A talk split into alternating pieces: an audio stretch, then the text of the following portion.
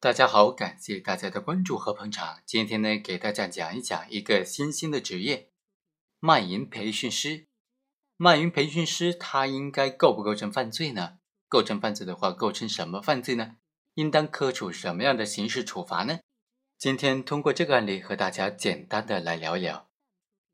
本案的主角陈某，他应聘一家会所，靠着丰富的从业经验，从普通的卖淫女变成了老鸨。最终被聘用为了上中部长，负责对卖淫女进行卖淫技巧的培训，以及给嫖客介绍卖淫项目以及价位，带卖淫女供嫖客挑选等等。那么，对于本案陈某这样的卖淫培训师，他该怎么定罪处罚呢？我们认为啊，陈某为卖淫女进行卖淫技巧培训的行为，他显然是属于组织管理的行为了。这个行为已经构成了组织卖淫罪的共犯。以协助组织卖淫罪来定罪的话，是有这种避重就轻的嫌疑。主要理由呢是有以下几点：首先，协助组织卖淫，它是组织卖淫罪的帮助犯的正犯化。刑法修正九当中就规定，组织强迫他人卖淫的，处五年以上十年以下有期徒刑，并处罚金；情节严重的，处十年以上有期徒刑或者无期徒刑，并处罚金或者没收财产。为组织卖淫的人招募、运送人员，或者有其他协助组织他人卖淫行为的，处五年以下有期徒刑，并处罚金；情节严重的，处五年以上十年以下有期徒刑，并处罚金。最高人民检察院公安部在关于公安机关管辖的刑事案件立案追诉标准当中的规定呢，其中就说到，协助组织卖淫案当中的，在组织卖淫的犯罪活动当中。充当保镖、打手、管账人等等，起帮助作用的，就应当立案追诉。可见，为组织卖淫的人招募、运送人员，或者在组织卖淫的犯罪活动当中充当保镖、打手、管账人等等，起帮助作用的话，就构成协助组织卖淫罪。如果刑法没有规定协助组织卖淫罪，对协助组织他人卖淫的行为，就应当定为这种组织卖淫的共犯行为。但是，刑法考虑到组织卖淫行为的严重危害程度，避免将犯罪人以从犯论来进而减轻或者从轻免除处罚的话，从而导致的刑罚激增的现象，于是呢，就将协助组织他人卖淫的行为规定为这种帮助犯的正犯化，规定为独立的犯罪——协助组织卖淫罪。也就是说啊，协助组织卖淫的犯罪行为呢，实际上就是组织卖淫行为的帮助行为。区分组织卖淫行为和协助组织卖淫罪它的关键就在于说，怎么样正确的认定组织卖淫的这种实情行为。第二，培训卖淫技巧，它是属于这种组织管理行为，不属于帮助犯。组织卖淫罪当中的组织，并非是共同犯罪当中的组织行为，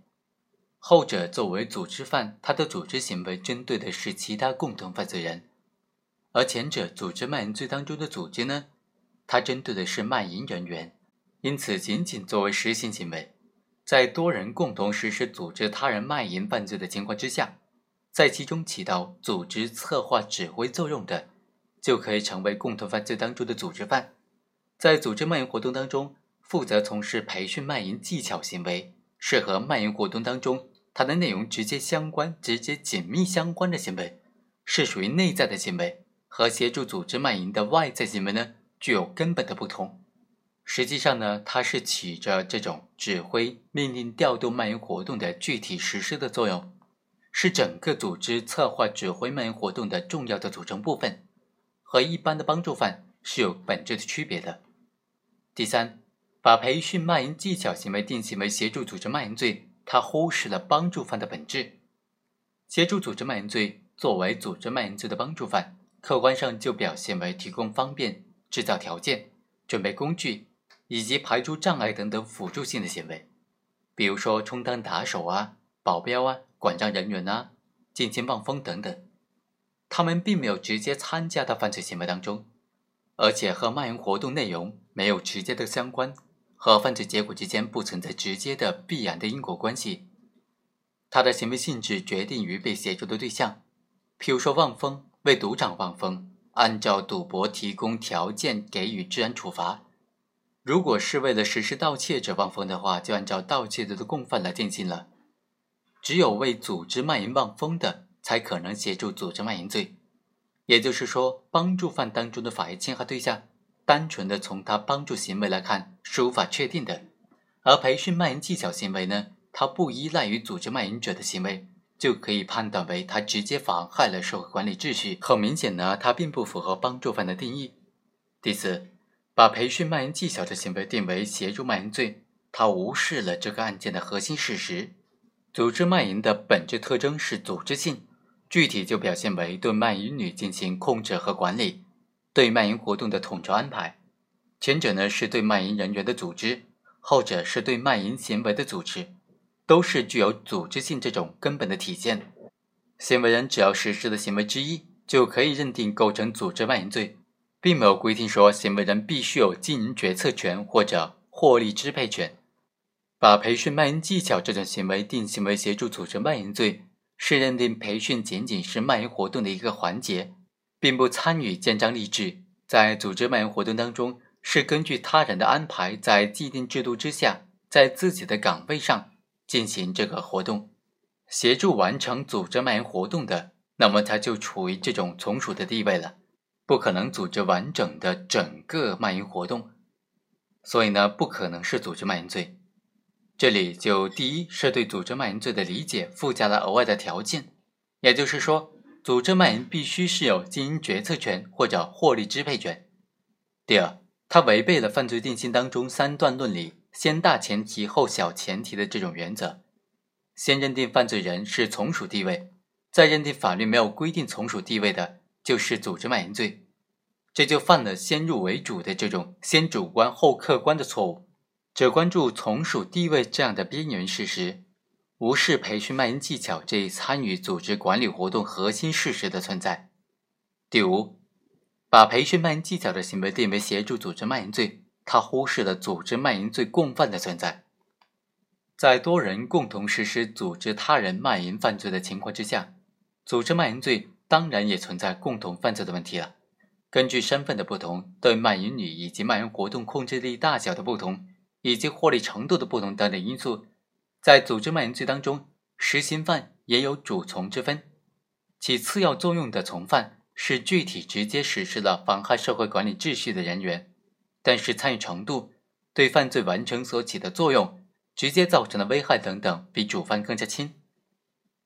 本案当中的陈某作为上中部长，负责对卖淫女进行卖淫技巧的培训，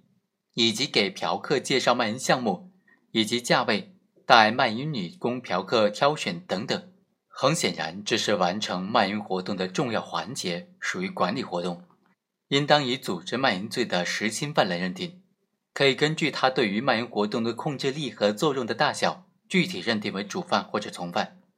最终啊，我们来参照一下。浙江省关于办理组织卖淫及相关刑事案件适用法律若干问题的意见，其中第六条就规定，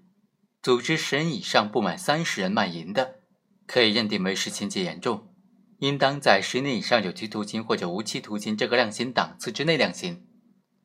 本案当中，陈某组织三十多人进行培训，明显呢就属于情节严重的情节了，即使认定陈某属于从犯。也应当在十年有期徒刑以上这个量刑幅度之内量刑。最终呢，法院是以协助组织卖淫罪对陈某判处的有期徒刑五年。这种定性显然是不当的。好，我们来做一个简单的总结：在组织卖淫活动当中，培训卖淫技巧的行为，应当定性为组织卖淫罪，应当根据具体的情节和作用认定为主犯或者从犯。本文作者是王红、谢德明。非常感谢作者对这个问题的深入分析，我们下期再会。